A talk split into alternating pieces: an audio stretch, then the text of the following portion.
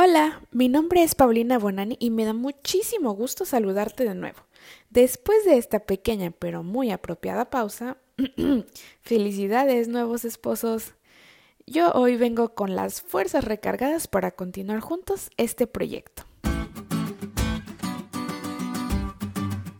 En México, el mes de septiembre se le denomina como el mes de las fiestas patrias o el mes de la patria, y esto se debe a la serie de acontecimientos importantes que han sucedido durante ese mes y que hasta el día de hoy tienen mucha relevancia, incluyendo el movimiento de independencia que hizo historia y demás sucesos que hacen que se despierte un sentimiento de nacionalismo durante esos días.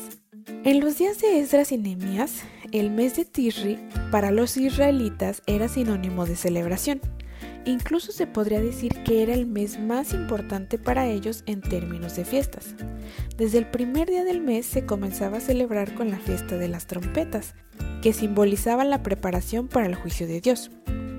Después le seguía el día de la expiación o el día del juicio, que se celebraba el décimo día del mes y también el quinceavo día se efectuaba la fiesta de los tabernáculos, que se festejaba para recordar que Dios los liberó de Egipto y que proveyó alimento durante su viaje en el desierto.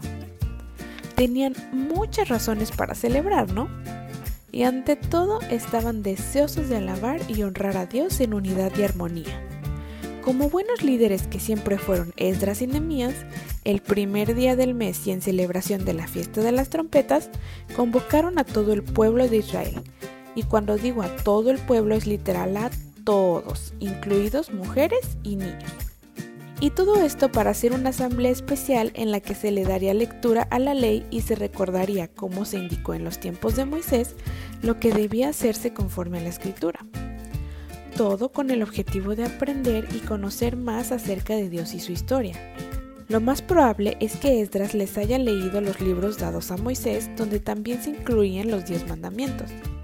La Biblia nos relata que inclusive el pueblo le construyó una plataforma a Esdras para que a modo de púlpito él expusiera en voz audible la ley, y ellos mismos habían solicitado que él se las leyera.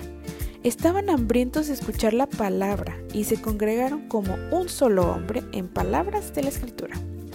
Cuán importante es que hoy en día sigamos el ejemplo de este relato, ¿no es así? Que en unidad y en armonía nos reunamos para aprender y estudiar juntos la palabra de Dios y su ley, y que juntos compartamos y le demos oportunidad a otros de conocer a nuestro maravilloso Creador. ¿Te diste cuenta lo cool que estuvo la lección? No te olvides de leerla y de compartir este podcast. Es todo por hoy, pero mañana tendremos otra oportunidad de estudiar juntos.